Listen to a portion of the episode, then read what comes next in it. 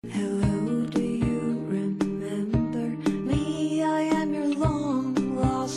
个人都.有自己的梦想，跟我一起来听听别人走过的道路，走出您自己的美国之路。大家好，我是 Michelle，欢迎来到这里听我讲述美国故事。上一期，韩宗海教授介绍了他为什么收购了位于美国俄亥俄州的戴维斯学院。他作为校董，希望把戴维斯学院带到哪里去，及对学院未来的计划。这一期，我请韩教授讲讲他和团队将怎样去实现这个愿景和规划。这么好的一个梦想，怎么去实现它呀？好，您问的问题都非常好，谢谢你哈。怎么样来实现这个目标？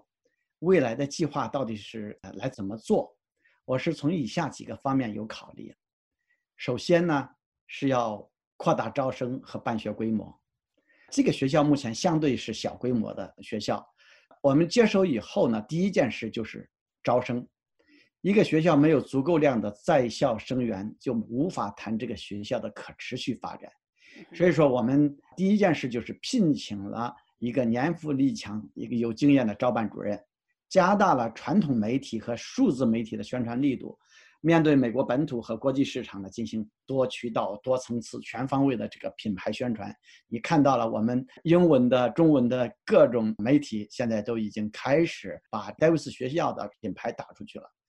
同时呢，我们也引进了一些激励机制。也突出我们线上线下教学的这种优势，说这样呢，使得今年春季入学学生新生总数比去年同期相比增加了百分之一百三十八，也就是增加了一倍还多。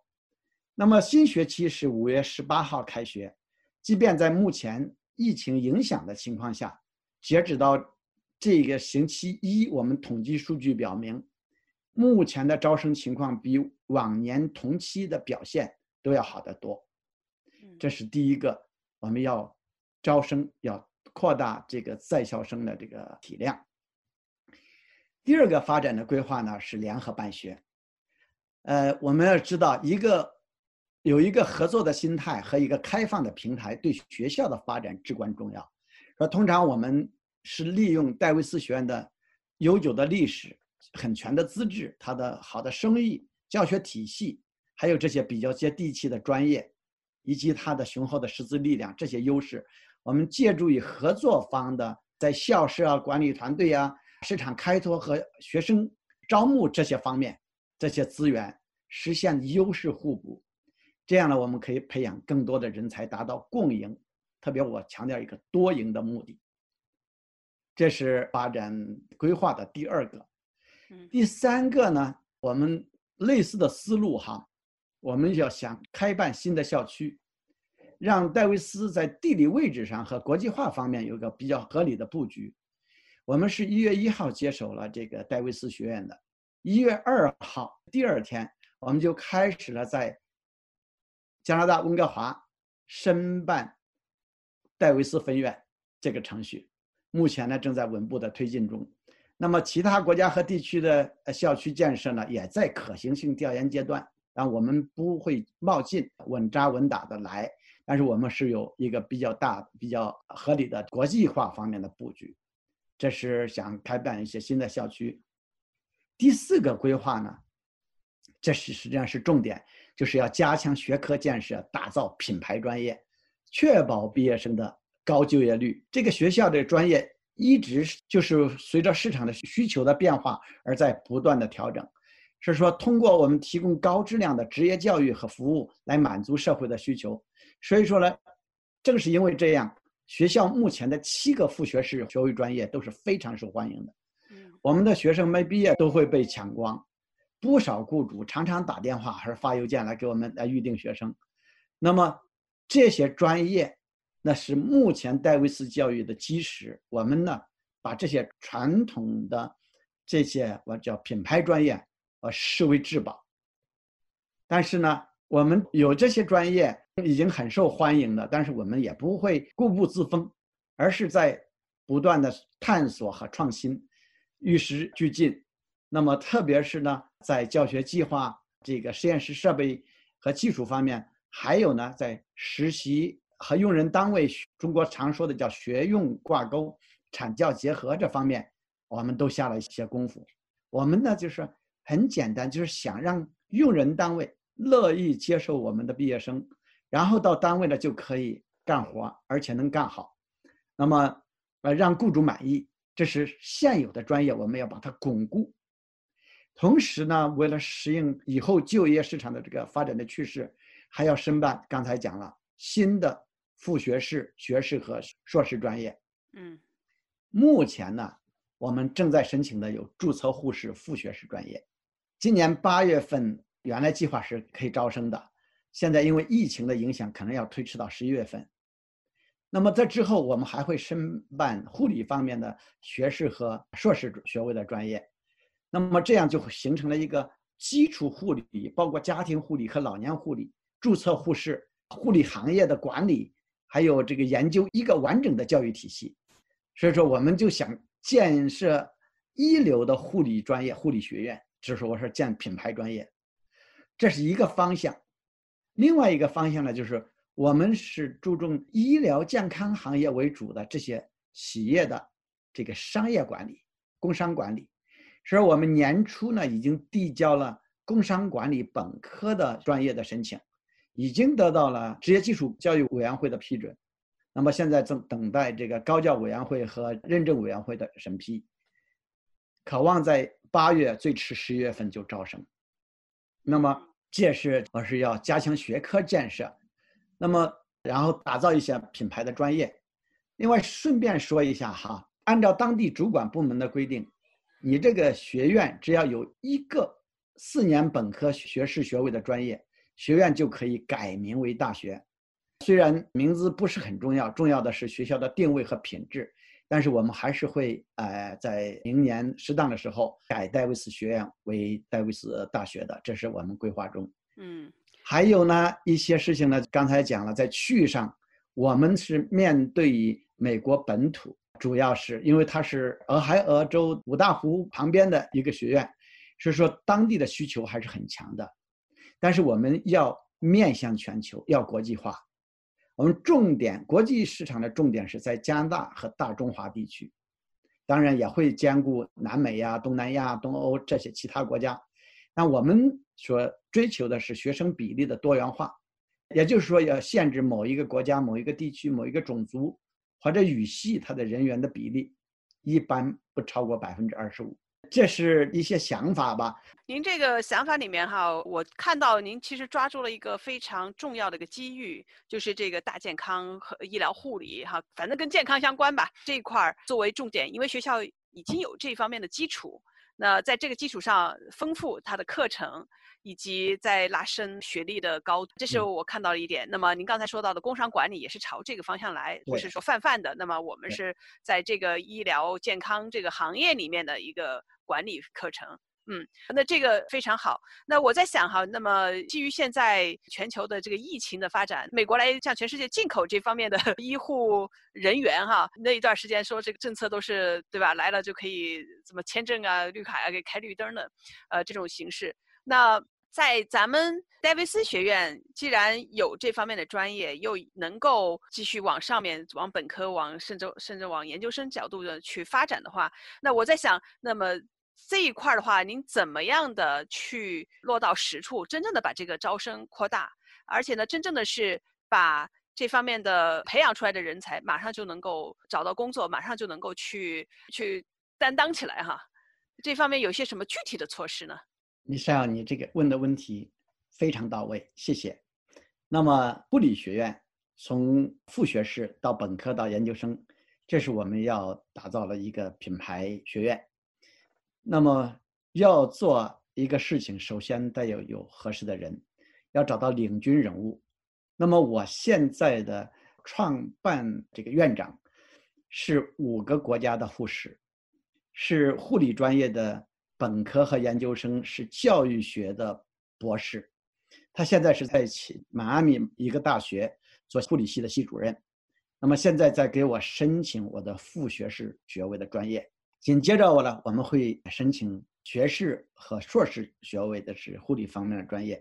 那么我们的特点将会是把美国的护理专业与加拿大的护理专业，包括中国的护理专业，通过联合办学、互认学分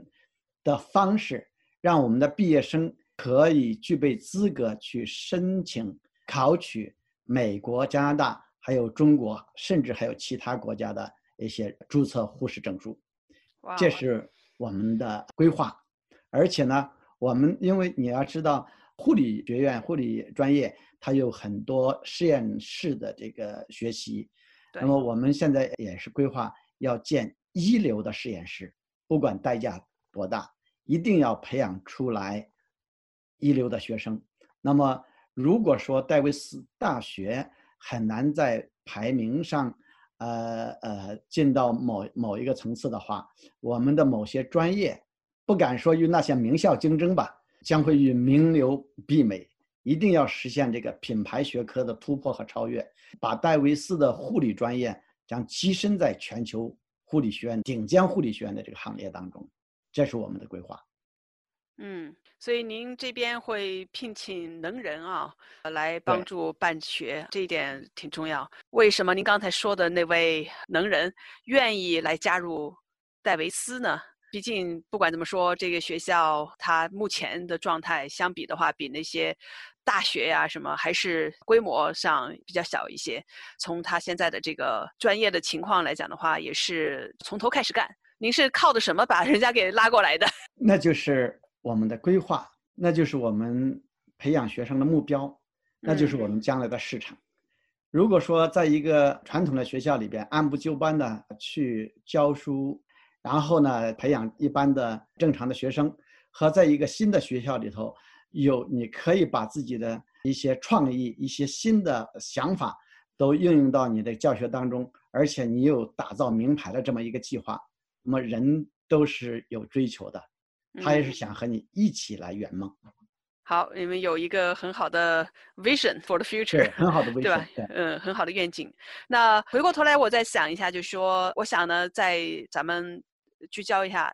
这个学校的一些管理方式上，因为有个好的愿景，有个好的梦想，这是非常好的方向性在那儿了。但是具体你怎么落实，我看您前面也讲了这个 strategy，你们的这个一些 approach，一些一些想法。那如果说是没有很好的方式去执行它，没有很好的团队去做的话，那也很难把它落实下来。那这里边呢，也回到一个，我觉得您作为校董啊，和这个团里管理团队的一个非常重要的一点，你们将怎么去领导这个学校去实现这个梦想？米少，谢谢你的问题哈。你知道我的职业生涯当中，我主要是有两方面的经历，第一是教育，其次是项目管理。我是有项目管理师的这个执照的。你知道，一个项目、一个企业或者是一个学校，它的成功的基础是要有明确的目标，然后你要根据这个目标制定切实可行的这个计划，然后如何来实施、控制、调整这个计划，以达到你预期的目标，这个关键是靠的团队，就是你刚才所讲的。但是我接手戴维斯以后呢，啊，我在保证一定要有充足的运营资金，这是很重要的。那么在这个前提下呢，我首先考虑的是团队。你知道，我原来在西三一大学是商业领导力硕士项目的主任和全职教授，我当时研究的就是仆人领导力。你其实也看到了这个我的虚拟背景，仆人领导力的这个七个核心价值观，那就是爱、谦卑、服务、合作、勇气、诚信和卓越。对，也就是说，作为一个领导者，一定要从真正的爱出发，以谦卑的心去服侍你被领导者，去合作、鼓励、建立诚信，以最终呢，你使他个人和组织都达到卓越这个目的。所以说呢，来到戴维斯，我作为校董，我管理团队的法宝就是仆人领导力。我保留了戴维斯的原班人马，我发挥他们的优势。这样的话，就可以做到比较好的对接和传承。我所做的就是和骨干的教职员工逐个的谈心，认认真真听取他们对学校长期以来存在的问题、可能的解决方案，还有学校未来发展的想法，了解他们个人和职业方面发展方面有什么需求，关注他的需求，关注他的成长，关注它的发展。然后呢，我就和校领导班子一起来调整完善学校的发展计划。这样的话，有一个很好的计划，就可以筑巢引凤，招募合适的新人，新老结合。这样呢，我就逐步的就建立一支务实高效的管理和教学团队。那么，为了实施这个新的发展计划，我在元旦以后第一次在这个戴维斯全体教职员工大会上，我做了动员。在会上，我不是说教，告诉他们该怎么做，而是引导他们以主人公的这种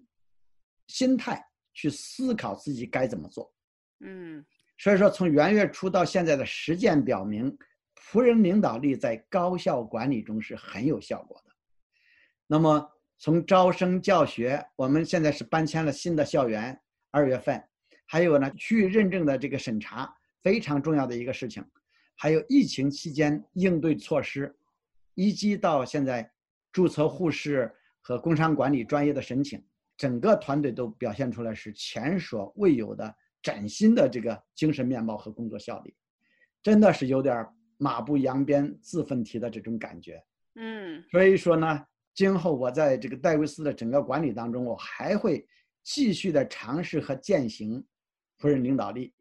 我就是想使这个爱，真正的爱，结出卓越的成果来。嗯，对，您这里讲到的这个仆人领导力，在我们以前的访谈中，您也着重的去解释了什么叫做仆人领导力，并且呢，我觉得这里边很重要的一点就是说，您不是把自己作为他们的老板，而是您是来服务于他们，让他们能够借助戴维斯学院这个平台来实现自己的一个理想。那团队这样的话就会有主人公的感觉，呃，每一个人在这里觉得这个学校都是他们自己的，那么大家就会发挥出他们自己的 主观能动性了哈，就不用有人在旁边鞭策他们去做事情。那么每一个管理人员以及学校里的教师啊，他们都是会尽自己的全力去做出最好的来。嗯，如果您对 servant leadership 仆人领导力感兴趣，并想了解更多这方面的信息，您可以到我们以前的访谈听听韩教授对仆人领导力的详细解释。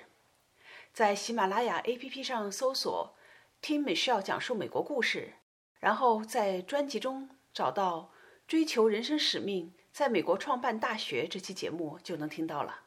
下一期，我请韩教授分享戴维斯的合作模式及合作伙伴之间的多赢理念，